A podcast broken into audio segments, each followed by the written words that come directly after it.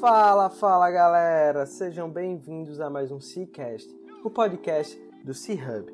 Eu sou Guilherme Oliveira, fundador e CEO do C-Hub Coworking, e estamos aqui em mais um episódio do nosso podcast. Nós acreditamos que um ecossistema conectado, ativo e forte é o caminho para construirmos um ambiente de negócio que todo empreendedor deseja estar inserido. Compartilhando informações e experiências, esperamos estar ajudando a todos que estão nessa missão conosco. E toda semana trazemos aqui um empreendedor que está disposto a colaborar conosco nessa missão. Antes de darmos start à nossa entrevista, gostaria de fazer um pedido. Para nos ajudar a levar esse conteúdo e outros para mais e mais pessoas, tira um print da tela do seu celular e compartilhe nas suas redes sociais. E não esquece de marcar arroba Isso vai ajudar a gente demais a chegar no ouvido de mais e mais pessoas. Simbora para mais um episódio.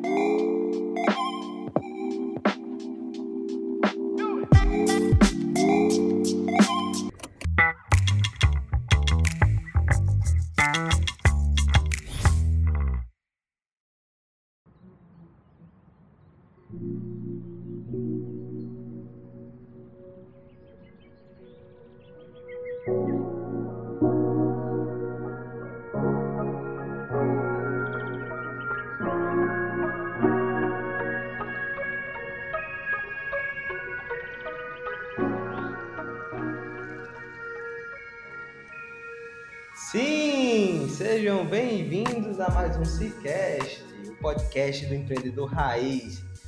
Estamos aqui com uma convidada super especial, ela, que é empreendedora raiz de vendas. E hoje o papo com Rila Alves, da Fly Sales. Ela que tem uma jornada super interessante, um ativista da comunidade de vendas e vai ser um papo fantástico. E eu queria saber, Rila, quem é Rila Alves? Perfeito, Gui. Obrigada pelo convite. É um prazer estar falando aqui hoje com vocês e com toda a audiência do Cicast. Bem, Rila Alves é CEO, hoje é CEO da Fly Sales Consult, que é uma consultoria em vendas, tá? E contando um pouquinho do, da minha trajetória, eu comecei na Ambev, onde fiquei três anos, que foi fundamental tanto para eu começar a desenvolver um pouco da mentalidade de vendas, que é um dos um dos grandes pilares né, da, da Ambev. E também a parte de gestão. Lá eu comecei a liderar um time de cinco cadastradores, saí de lá, é, o meu propósito de vida passou a não tanto fazer sentido assim com o da, da Ambev, saí e por causa de indicação de um amigo, Gustavo Molina, da Sense Data, eu acabei conhecendo o Wagner Chaves, que é CEO da Processo Ágil, uma low tech daqui de Natal.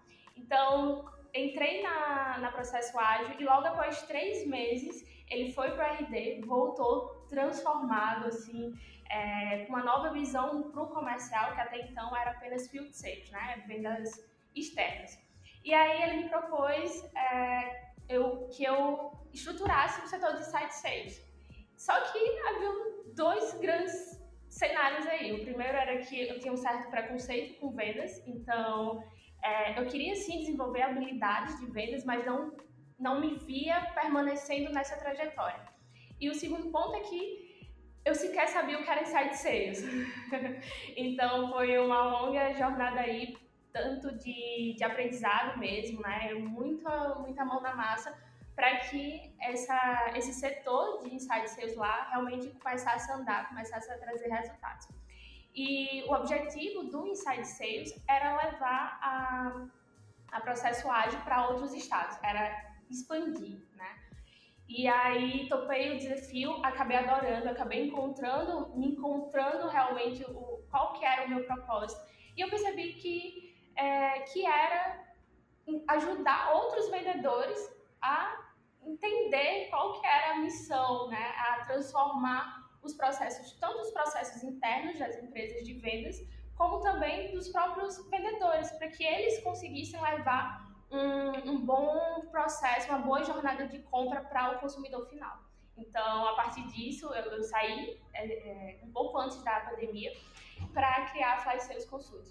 Legal. E aí, isso é legal porque você teve a experiência de trabalhar numa empresa grande, foi para uma startup que estava construindo ali a jornada uhum. de escala dela, então eu imaginei que você consegue trazer para a gente aí dois pontos de vista bem diferentes. E dá para compartilhar assim algo específico que você, cara, trabalhar em empresa grande, eu acho que o principal desafio é isso. E dentro da, da startup foi, foi isso. Excelente ponto. Inclusive, foi um, um dos grandes, uma das grandes dificuldades que eu tive ao sair de uma multinacional para uma startup, que é a questão de, de processos. E uma multinacional, para que uma nova, uma nova campanha de vendas, por exemplo, seja implantada, é necessário passar por todo um processo. Né?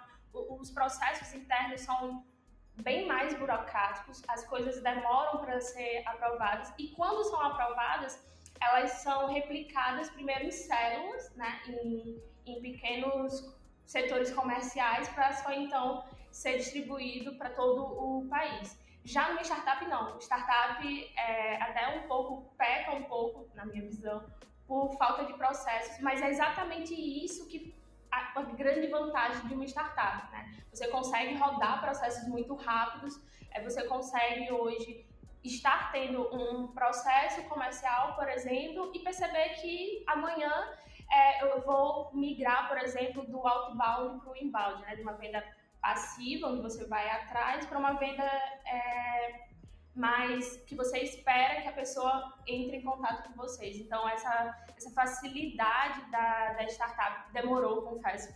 Demorou um tempo para eu entender como é que isso funcionava, mas depois que eu entendi, é, foi, assim, foi algo, uma, uma virada de chave e também me ajudou muito na estruturação do setor. Legal. E esse ponto é interessante porque eu acho que quando você começou na processo ágil, imagino que você viveu momentos ali que, putz, e aí, qual o processo para isso? É, cara, não tem, vamos ter que criar aqui agora. E é meio que a gente construir aquele senso de, a gente tem que estar tá sempre fazendo, não esperar, né? Porque geralmente nas empresas grandes já existe o caminho. Exato, exatamente. Foi uma grande mudança, realmente, inclusive de mentalidade para mim mesmo, como eu, eu pontuei.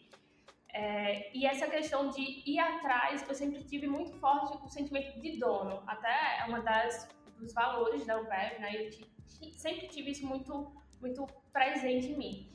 É, eu, como eu disse, eu não sabia nada disso. Eu realmente eu nem sequer sabia o que era Insight Sales. Então a minha jornada foi um pouco mais trabalhosa. Isso aos três, quase quatro anos atrás. É, aqui em Natal, por exemplo, não tinha também uma cultura tão, tão presente. Com a chegada da Impetus, acabou acabou unindo mais, né, formando realmente esse ecossistema. É, eu lembro que logo no, ali no primeiro finalzinho do primeiro ano, eu como Inside Sales Processo Ágil, é, conversei com o Quirino e falei, cara, eu preciso da lista dos teus clientes porque eu preciso entrar em contato com eles. Eu quero entender quais são as, as dificuldades deles, como é que eles constroem hoje o, os processos comerciais. Então, a minha grande dificuldade no início foi realmente entender quais eram as etapas do processo. Isso que você falou, né? Eu tenho, sou formada em engenharia química e engenharia química podia até ter o nome de engenharia de processo, porque a base é realmente processo. E isso foi inclusive uma das coisas que eu que me fez apaixonar por vendas depois, que é tudo um grande processo, né? E aí, depois que eu entendi quais eram as etapas, é, quais eram as atividades de cada etapa, quais indicadores acompanhar em cada etapa, consegui mapear esse, esse processo e aí as coisas começaram a andar. Mas com certeza hoje, é, quem está, seja migrando de, de vendas presenciais para vendas remotas, é, pensando aí em ter um, um processo de insight sales ou não, a grande dificuldade talvez seja entender o processo, né? mapear todo o processo. E conteúdos, nossa, tem muitos, né? Posso citar aqui várias bases, várias referências que foi da minha jornada e hoje, inclusive, sou amiga de, da maioria deles, mas ainda falta esse encaixe, sabe? Para o leigo mesmo, para quem não entende nada do assunto, conseguir conectar os pontos. Perfeito, William. E você trouxe aí nessa sua última fala você trouxe a Ímpeto, que eu acho que, junto contigo, tem um papel crucial nessa construção da comunidade de vendas. E essa comunidade é muito importante para resolver um problema que é a disseminação do conteúdo. Então, Hoje, os meeting service que a gente está fazendo foi muito inspirado na comunidade Inside Sales que, que você, a Íntex uhum. e todos os participantes ali ajudaram a criar. Que é fantástico, gente. O que é que eles fazem? A gente, né? Que eu sou parte da comunidade também. Então, o que é que a comunidade de Inside Sales Potiguar faz? É, convida alguma pessoa de fora, certo? Algum cara referência no mercado para estar tá compartilhando conhecimento com empreendedores aqui de Natal, do Rio Grande do Norte. E aí há uma troca gigante. É, eu fui, acho que foi com o Vinha da Rive, né? Isso, exato. Então tava lá o cara da Rive falando pra gente sobre como é que funciona os processos lá e passou duas horas conversando. Teve a Camalha também, Camalha. então isso foi muito bom também. E, e por isso que eu sempre falo, cara, tem que construir comunidade, mas não é para ficar ali, ah, brincando, não, cara. Comunidade é para compartilhar conhecimento, compartilhar experiências, é ter aquele senso do give back. Então, todas as pessoas ali têm isso. Total. E o quanto a Impulse e você também passa, eu aprendo demais sempre que eu converso com vocês. Eu não sou de vendas específico, eu tô ali de metido, mas a comunidade está aberta aí, fala com a gente, fala com a Rila, Sim, fala com o pessoal da Impulse que tem espaço aí para todo mundo. Exatamente. Aí só deixa eu complementar um pouquinho do que você falou, porque é, hoje quem faz parte dessa comunidade são gestores, né? É, são é a liderança de vendas de algumas empresas, até que já possuem o setor comercial um pouco mais consolidado. E a intenção é que cada vez mais gestores e até mesmo vendedores participem dessa, dessa comunidade, porque como você bem falou, né, a gente geralmente costuma pensar, pensar um, um, problema em comum, um desafio em comum entre essas empresas para debater aquilo. E a gente já trouxe, conseguiu trazer grandes referências da, de vendas no país, né? Então, se você conhece aí Camille Rabelo da OMI, é, Diego Cordoveja Time, o Vini, como você falou, da, da Rive Outbound. É, então, a ideia é que cada vez mais a gente consiga agregar valor, de fato, né, para essa comunidade. E existem planos para abrir essa, essa comunidade para todo o, o, estado e fazer realmente encontros, né, é, webinars, lives, enfim, para disseminar cada vez mais esse, esse conteúdo. Perfeito, perfeito. E, Hila, a gente mudando um pouco de assunto, a gente falou um pouco da tua jornada, Ambev, processo ágil e agora é Fly Sales. É, que tipo de problema você visualizou no mercado e o que é que você está trazendo com a Fly Sales de bagagem dessas suas jornadas passadas? O que é que você está resolvendo agora de novo com, nessa sua nova jornada?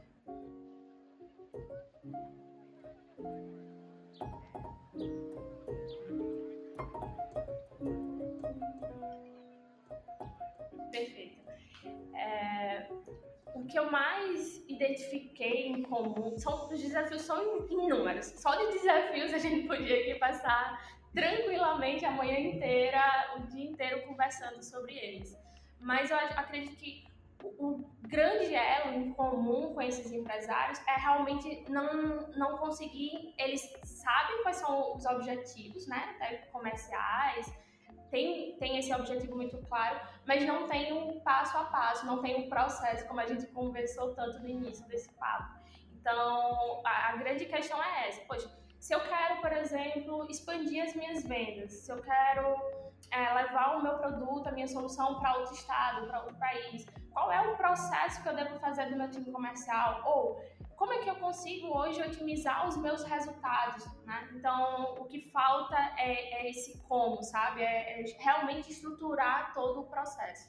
E aí, o grande diferencial da Fly Sales, eu diria que é, óbvio, né? Eu consigo aplicar muito bem toda a, bagagem, porque embora eu tenha um pouco tempo de, de mercado de vendas, mas assim, eu sou uma pessoa que consome muito conteúdo e aplica. Então, eu consumo, aplico, consumo, aplico. E isso gera muito resultado. E é exatamente traçar, mapear personalizadamente esses processos. Então, não a consultoria, o escopo hoje da consultoria não é algo moldado, não é algo que vem dentro de uma caixinha. Muitas vezes acaba sendo construído ao longo do próprio da própria consultoria mapeando ali, identificando quais são os gargalos, os desafios das empresas. E tem algum desafio especial que você acha que vale a pena a gente conversar aqui, que você recebeu durante a pandemia? Eu sei que você está super corrida agora nesse momento.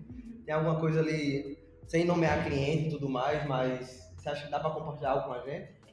Dá sim, é bem comum, acho que isso já, esse desafio na verdade já tinha antes da pandemia, mas é, a pandemia veio para jogar um holofote, sabe, nesse, nesse desafio que é gestão em vendas. Né? É, então, a gente tem empresários que não passaram por nenhum, nenhum treinamento, nenhuma faculdade, digamos assim, em como ser gestores e eles simplesmente foram crescendo o time comercial à medida que a empresa expandia e não, não ficou difícil né, para eles fazerem todo o acompanhamento do time. Então, a pandemia agravou isso exatamente por estarmos é, remotamente em, home office. Então, é, passou a ser bem comum a gente ouvir relatos de vendedores que reclamavam de gestores que ficavam em cima deles o tempo todo, cobrando, não passando nenhuma confiança. E isso para o time comercial, seja um pré-vendedor, seja um vendedor, é péssimo, né? Porque a, a base do, de vendas precisa ser a confiança, tanto do vendedor com ele mesmo, quanto o gestor, o líder, ter esse papel de líder, né? não, não chefe. E aí, claro, que como vendas é um processo, a gente consegue trazer todo um passo a passo do que deve ser feito, de como que um, um empresário, um gestor comercial deve liderar o seu time e acompanhar todos os resultados. Legal, legal. É, eu imagino, né? Aqui no C-Hub a gente teve que melhorar o nosso processo de venda muito porque o nosso produto principal ele foi afetado. Então, foi meio que tentar criar um produto de transição das pessoas, do, do cliente que está trabalhando no home office, mas ele precisa de um pouco de espaço. Então, como fazer isso? Como comunicar isso?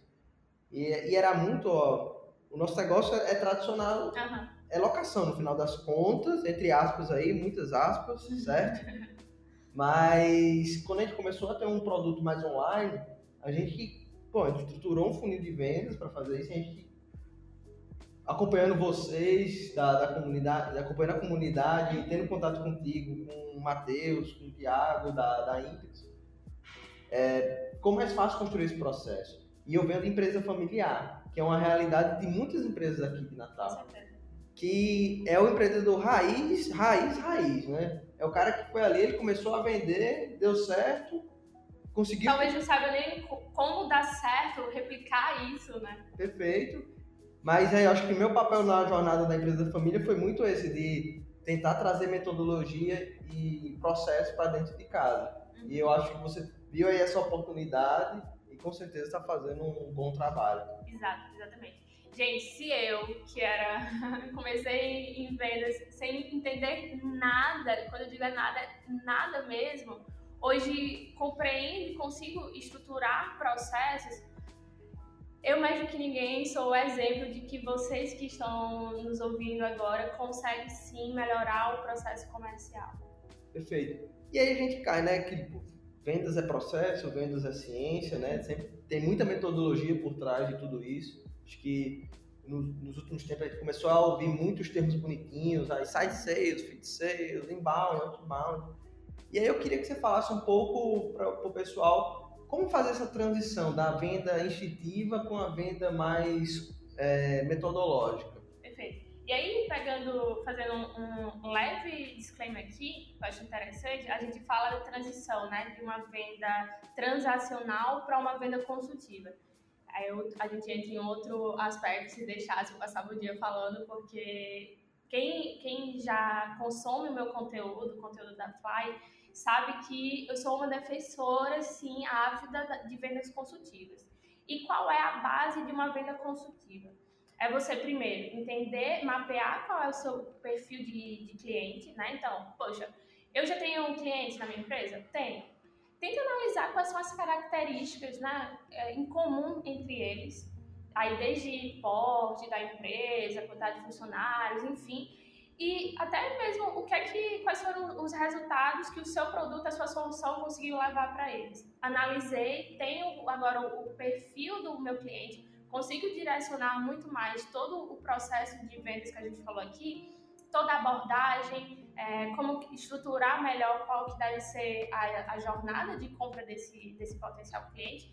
E eu preciso entender, eu, enquanto gestora de vendas, enquanto vendedora, preciso entender muito bem quais são os desafios que o meu cliente tem hoje. E aí, eu sabendo quais são os desafios que o meu cliente tem hoje, eu consigo identificar os desafios daqueles potenciais clientes. Né? Poxa, entendi agora quem é o meu perfil ideal, quem é o, quais são os desafios dele. Vou entender como que o meu produto, a minha solução, consegue resolver esses desafios.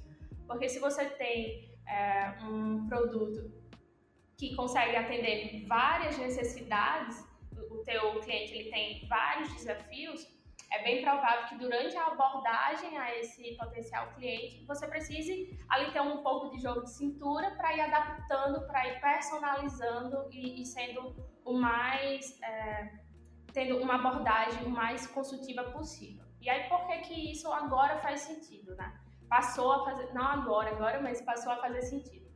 Antes a gente tinha uma oferta muito escassa quase, quase ninguém talvez tivesse, vendesse, por exemplo, o produto que você tem hoje. É, o, o, perfil do comprador, o perfil das pessoas era totalmente diferente do que é hoje. E se a gente for falar da pandemia, a partir da pandemia, nossa, mudou mais ainda, né? O, os clientes, clientes que antes desejavam comprar fisicamente, precisaram se adaptar também, nós como, como consumidores precisamos nos adaptar à forma que a gente comprava. Passamos a comprar muito mais online, por exemplo. E aí, as empresas, o, o papel, né, a grande sacada das empresas é ir identificando ao longo de, do, tempo qual que é a jornada do teu cliente, como ele deseja comprar, quais foram as transformações deles para adaptar o teu processo comercial. Então, até algo que a gente ouviu muito as pessoas falando, né, comentando sobre como fazer essa adaptação para é, online, é entender dos seus clientes. Aí até deixa dicas, né? Caso alguém não tenha feito esse, esse processo, que é, poxa, liga para um cliente e diz, cliente, o que é que mudou após a pandemia na sua vida? Né? Antes, você tinha esses esses desafios. E agora, o que é que te tira o sono? Isso é até um, eu vi muito, foi muito presente com o Cordovez falando da, da MeTime. E essa pergunta específica, ela é muito boa porque você consegue validar toda a tua cadeia de possíveis clientes e adaptar o, o teu modelo né, de, de negócios para essa nova realidade e para outras mudanças que possam vir aí a surgir. Legal. Você falou aí dois pontos bem interessantes, internet e jornada. Essas duas palavras elas ficaram na minha mente. Jornada por quê, né? Porque é imprescindível a gente entender a jornada do cliente para a gente saber como agregar valor para ele. Sim. Então, se eu sei como o meu cliente ele está tipo iniciando aquele desejo de compra para entrar em contato com a, com a empresa por informações do aquele produto ou serviço e preço depois ele está consumindo aquele produto ou serviço, e depois o que é que eu faço depois? Faço depois, faço depois que. é, então, entender essa jornada é imprescindível para a gente tentar agregar valor ali e aí a gente tratar aquele cliente na, na, na jornada mais longa dele. Exato.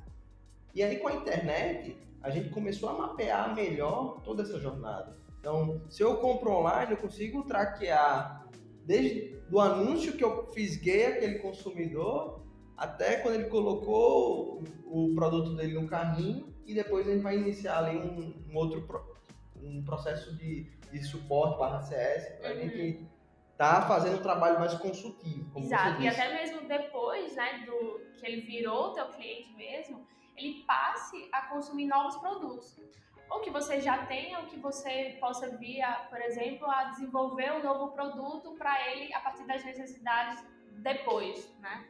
É, tem, tem um número muito interessante, provavelmente alguém já ouviu esse dado, que é hoje um cliente, para você conquistar um novo cliente, ele te custa cinco vezes mais do que manter. Então, você pode sim e deve também buscar novas soluções, novos produtos para ir alimentando e vendendo para a tua base e mantendo a fidelização daquele cliente.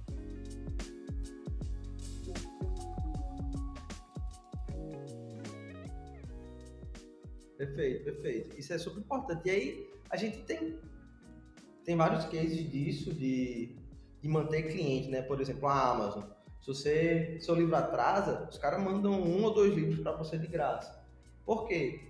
Cara, se eu deixo aquele cliente com aquela má experiência na, na mente dele, talvez eu, eu, com certeza vou perder esse cliente e possivelmente ele vai ser um detrator da minha marca para pessoas próximas a ele. Uhum. Exato, exatamente. E tem um, um ponto muito interessante nisso que você comentou, que é o seguinte na própria jornada de compra, o próprio vendedor é capaz por trazer essa sensação para essa pessoa, né? Eu passo, preciso passar por inúmeros processos de, de compra. Óbvio que para mim é um pouco mais internalizado todo o processo, o que é certo e o que, o que é errado, deveria ser melhorado, mas é, é, certeza. Eu, se eu passar por uma boa experiência de compra, se o vendedor conseguiu mapear, realmente buscou mapear quais eram as minhas necessidades, é, fez um atendimento personalizado, e aí tudo isso são pilares que a gente conversou aqui de vendas consultiva. É, eu fechando ou não, eu comprando ou não aquele produto, eu vou fazer indicações espontaneamente. Eu acabo vendendo pela própria empresa. E isso é fundamental. Por isso que eu bato sempre na, nessa tríade, né? Conhecer muito bem quem é o seu potencial, seu cliente, entender quais são os desafios dele, para aí sim falar da sua, da sua solução de forma mais personalizada. Perfeito, perfeito. E eu vou trazer aqui uma provocação para uma experiência que a gente teve em uma das empresas da gente alguns dias atrás. Se a gente for pensar num processo, tipo, um processo de venda consultivo, querendo ou não, ele é, ele é high touch, Sim. certo? Então, ou seja, gente, o vendedor está gastando muito tempo ali para convencer aquele cliente a comprar. E isso é um, possivelmente vai, vai, sinalizar um CAC alto, que é um custo de aquisição do cliente alto. Então, beleza. Se, ele, se o seu processo de venda ele tem que ser high touch, é, eu tenho que fazer uma venda consultiva boa para ter um bom alinhamento de expectativas e meu cliente ele comprar e ficar satisfeito e depois meu custo com suporte seja baixo ou devolução certo? Uhum. Mas já, se seu processo, por exemplo, como a Amazon, que a gente trouxe aqui o exemplo, se for um processo low touch, onde o cliente ele vai sozinho no site, faz a compra, você tem que ter um, um CS e um atendimento ali ao cliente muito bom. Porque lembre-se, você deixou de gastar no começo com a venda consultiva, Exato. mas você está correndo o risco desse cara ele se decepcionar lá na frente, pelo processo ele não ter sido consultivo. Isso. E aí até trazendo um pouco, né, disso, ah, se eu quero diminuir ali o meu ponto, meus pontos de contato com, com esse potencial cliente na jornada de, de compra dele, o que é que eu posso fazer? O exemplo que você citou da Amazon é muito bom. E a própria Netflix. Né? Quais são a, as questões? A Amazon, ela faz indicações de livros com base em livros que livros ou produtos que você adquiriu, né? Isso facilita muito, óbvio que você tirou ali o, o vendedor do, do, processo, mas você continua sendo consultivo para o teu consumidor final. Uhum. Né? Então, a importância, independente se, se você tiver uma, um contato humano, se esse, esse teu vendedor ele fizer muitos contatos ou não, dá para personalizar. Perfeito, Vila. Esse ponto foi muito bom agora que você trouxe. Dá para personalizar mesmo se não for touch. É mais difícil? É. Mas... Tem, tem lá suas, suas dificuldades, suas barreiras, mas é super possível. Pô, legal, legal. Bom ponto, hein? É, adorei esse, esse quadro agora do programa. E partindo um pouco mais sobre fala, brigas entre setores, né? O marketing e vendas, às vezes, às vezes eles estão ali se mordendo. Eu não sei se você já viveu alguma experiência nesse sentido, se sim, vamos trazer um case. Mas eu queria entender com você tipo, boas práticas para a gente estar tá construindo um ambiente harmonioso entre marketing e vendas, porque eles têm que estar trabalhando junto, isso aí ninguém tem dúvida. Uhum. Excelente ponto, inclusive a gente consegue concatenar com, com esse último tópico que a gente conversou de vendas online muito bem, né? É muito, vai ser muito difícil você fazer uma venda online sem um bom trabalho de marketing. E eu enxergo o, o setor de marketing e o setor de vendas como sendo um só. É tanto que tem uma, uma nomenclatura para isso, né? Que é o Vendarketing, a junção de vendas com marketing. É, uma coisa que eu sempre bato muito nessa tecla, que eu acredito que alguns profissionais de marketing pecam, é não identificar que o trabalho deles, a, a, o que eles fazem, tem um único objetivo final, que é vender. Então, se, se marketing Óbvio que tem questões, né, algumas áreas é um pouco mais específicas, não vamos entrar em detalhes, mas se o marketing não está conseguindo gerar novas oportunidades para o time de vendas, opa, então talvez é, faça sentido vocês se questionarem aí e, e analisar o teu processo. Sim, existe muita, muita rivalidade quando esses times eles se unem, né? É, e aí, qual, qual, é a grande sacada? Qual, qual é o, o, insight que eu posso trazer aqui para vocês que estão nos ouvindo? É fazer uma SLA, né? Um, um acordo de nível de serviço mesmo entre as áreas. É, senta o time de marketing com o time de vendas juntos online. É, mas a ideia dessa primeira reunião é exatamente fazer esse alinhamento entre os times, mostrar que o objetivo das duas equipes é o mesmo, que é vender e, e proporcionar uma boa experiência de compra para o consumidor final. Então, o que é que marketing precisa entregar para vendas? O que é que vendas precisa entregar para marketing? Faz esse acordo de nível de serviço e depois passam a ter reuniões constantes, né, frequentes, para ir alinhando esses pontos que vocês definiram e entender se as entregas, o que foi acordado, entre, entre ambas está sendo cumprido ou não. E aí vai realizando pequenos ajustes. Dessa forma, fica mais fácil que o time de, de marketing e de vendas consiga se unir. Né? E aí, quando a gente fala dessa união, quase sempre a gente está falando da, da venda passiva, né? que é o, o inbound. Não existe geração de, de leads sem o, o, marketing no inbound. Então, todo o processo né, de, de, captação, de geração desses leads que são possíveis clientes é feito pelo marketing. Então, assim, é o, o, aí entra, por exemplo, um, um, papel do gestor. O gestor precisa mostrar, levar né, os dois times e fazer esse alinhamento realmente ali inicial, para que o, o processo todo, a jornada toda, rode muito bem. Legal, legal. E acho que até um ponto que eu já vi algumas empresas fazer é você colocar as metas juntas. Perfeito. E isso aí você vai acabar unindo o time. É, cuidado para eles não se desafiarem muito, né? Porque você pode jogar a culpa para um ou para outro, então isso pode gerar um atrito. Mas que eles consigam alcançar aquele, aquele marco juntos, né? Então, isso é, é um ponto que eu já vi Exato. algumas empresas fazer. É, exatamente. Próprio, os próprios pontos desse, dessa SLA que eu comentei, acabam se transformando em metas. Por exemplo, é, o marketing precisa a quantidade de leads gerados pelo marketing por, por mês. Né? Ele precisa entregar ali aqueles leads para o time de vendas. Vendas, por sua vez, precisa converter parte desse, desses leads em clientes. E isso é uma meta de vendas. Né? Então, acho, acho muito interessante, sim, é, e que, por favor, as metas elas sejam complementares e não que gerem esse atrito como você falou. Perfeito, perfeito.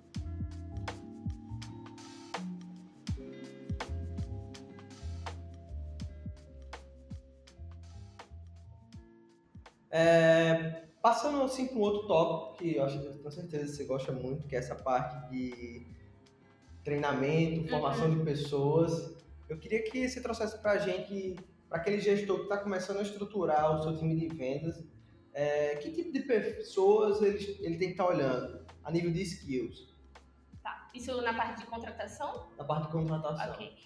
É, assim como a gente fez o mapeamento do, do perfil ideal do cliente, é interessante que a empresa ela tenha esse mapeamento feito de qual pessoa, né, qual, quais habilidades se encaixam para aquela vaga que ele está fazendo. Então, assim, depende. Eu, infelizmente, muitas, muitas vezes a gente tem que usar o depende, mas é porque realmente depende do processo de, de vendas né, da, da empresa e qual é, quais são as habilidades buscadas naquele momento para aquela vaga específica. Mas um, um, ótimo, um ótimo direcionamento é o que o próprio Mark Roberge fala, né, que são as cinco habilidades. É, dessas cinco habilidades, eu gosto muito de duas. Eu sempre olho muito no detalhe em todos os processos de seleção da Fly Sales, eu sempre acrescento, que é coachability. O que é coachability? É a habilidade de você conseguir é, receber um feedback e a partir daquele feedback você melhorar. Isso para times comerciais é essencial, porque ao longo da, do teu próprio dia, você vai passar por uma call, teu gestor, mesmo os teus pares, podem te dar algumas dicas e você já precisa pegar aquela informação e melhorar para a próxima ligação, não é para o próximo mês, para o próximo ano, é na próxima ligação. E curiosidade. Por que curiosidade? Porque o vendedor ele deve estar se, é, se, aprimorando cada vez mais, né? Com técnicas. É, ele precisa ver ali algo que talvez ele já perceba que não faz sentido, que não está dando certo, e ter um, um impulso nele de buscar formas de melhorar aquilo. Então, são duas habilidades aí que eu acredito ser fundamentais em qualquer vendedor. Concordo plenamente. E vou te fazer uma pergunta que me fizeram ontem, inclusive, né? Tem um amigo meu, ele foi disse, Guilherme, o que é que eu faço se meu diretor de marketing ele tá com problema, mas ele eu não consigo aguçar ele para, putz, cara, você tem que consumir esse tipo de conteúdo, você tem que buscar outros benchmarks, conversar com pessoas. Como desafiar as pessoas a irem para próximos níveis? a gente tem duas situações, pode ter duas situações aí, né? Uma que é do, do líder para o liderado e do liderado, a percepção do liderado para o líder. Quando é do líder para o liderado, fica um pouco mais simples. É, talvez você já consiga até ter, identificar que, que você precisa, vai precisar mudar o perfil que você me perguntou nas próximas, nos próximos processos de recrutamento e seleção. Mas se eu estou entendendo que o meu vendedor, eu enquanto líder, estou entendendo que o meu vendedor, ele não está, por exemplo, que eu falei, né, buscando novo, novas fontes para ele melhorar aquele ponto específico do processo dele, eu posso estimular isso através de treinamentos, que foi uma coisa que você também me perguntou. Então, poxa, eu é, alinho aqui com o meu time que uma vez por semana a gente vai tirar ou o dia inteiro ou parte do dia para realizar treinamentos. E eu lidero pelo exemplo. Né? Eu começo a trazer ali informações para que ele perceba o porquê que ele deve, ele deve melhorar. Se é do liderado para o líder, aí geralmente a gente tem um pouco mais de, de dificuldade, até mesmo de receio do liderado falar. Né? Tem, tem essa, poxa, será que eu, que eu comento com ele o que eu tô achando ou não? Eu sou muito a favor de, de ter todas as cartas na mesa, sabe? De, de ser o mais clara possível. É, então, nesses casos, como é que o vendedor, por exemplo, ele pode, ele pode lidar? Fazer, ele mesmo fazer o, o realinhamento ali de expectativas, né? E ir direcionando que o gestor dele, ele consiga, é, consiga melhorar esses pontos que ele identificou. Por exemplo, ele mesmo pode propor treinamentos. E aí, nesses treinamentos, ele envolve um tema que ele acredita que o gestor pode ser melhor. Ou, se o, o time tem reuniões de acompanhamentos né, é, individuais, ele pode dar esse feedback que a gente chama de feedback 360. Ele fazer o feedback, dar o feedback dele do, do gestor. E aí, nesse feedback, pontuar quais são essas, essas características, ou mesmo, né, ser o mais simples possível. Olha, fulano, é, eu estava dando aqui uma estudada sobre tal assunto e eu percebi que faz sentido a gente ter isso, porque é, a gente implantando essa melhoria, a gente vai ter esses ganhos. No fim das contas, gente, se você é vendedor está nos ouvindo, o o que o gestor espera, o que o empresário espera, é ganhar mais dinheiro, é melhorar a, o faturamento da sua empresa. Quase sempre, quando você deseja implantar alguma melhor, propor alguma melhoria, você pode ir por esse aspecto, mostrar como que aquilo que você está propondo vai trazer benefícios para a empresa. Perfeito, perfeito. É, cara, tá indo muito rápido esse episódio. que doideira. E a gente tá chegando no nosso momento mais filosófico, né, que é o nosso quadro Perguntas e Respostas.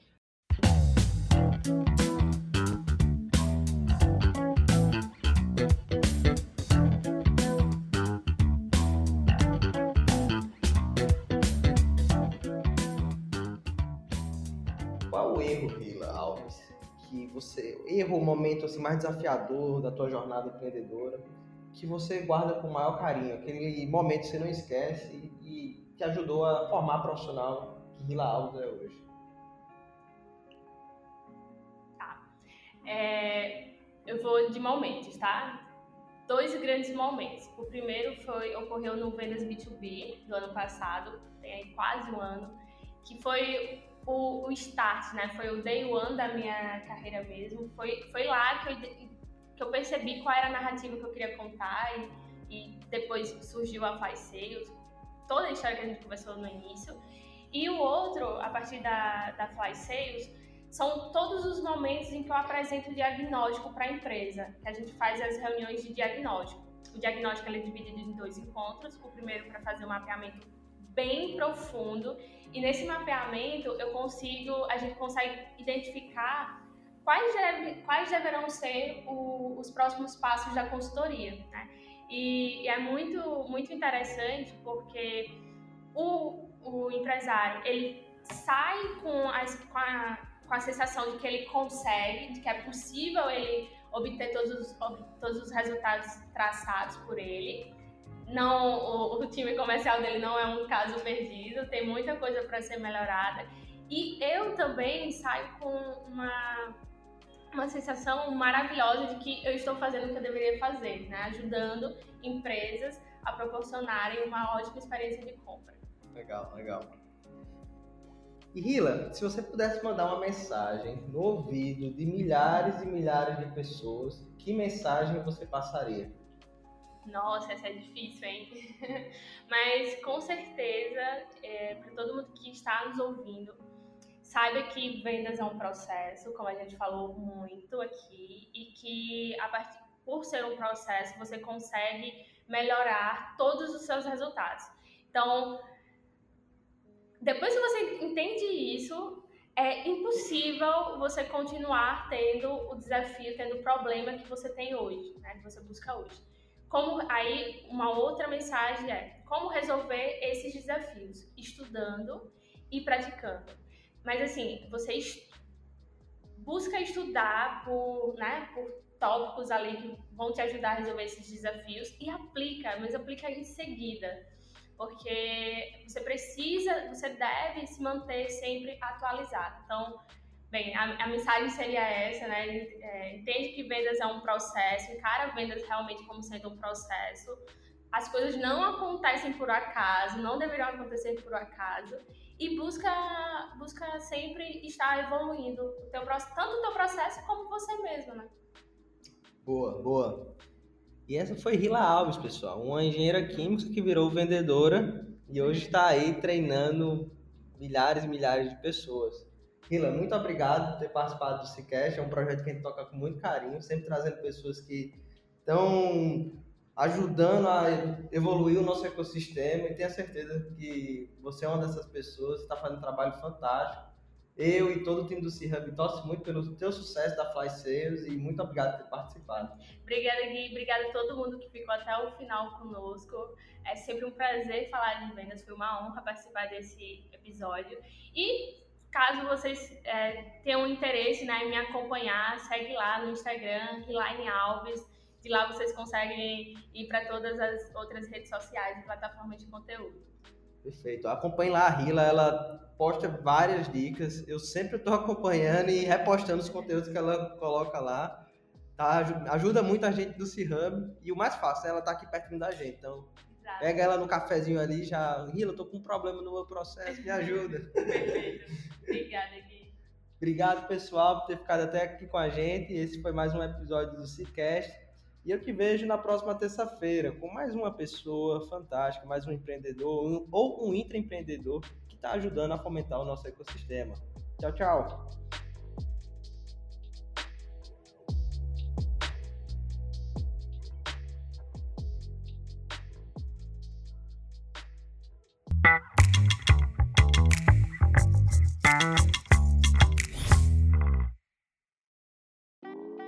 Este foi mais um episódio do Cicast e fico muito feliz por você ter ficado com a gente até aqui.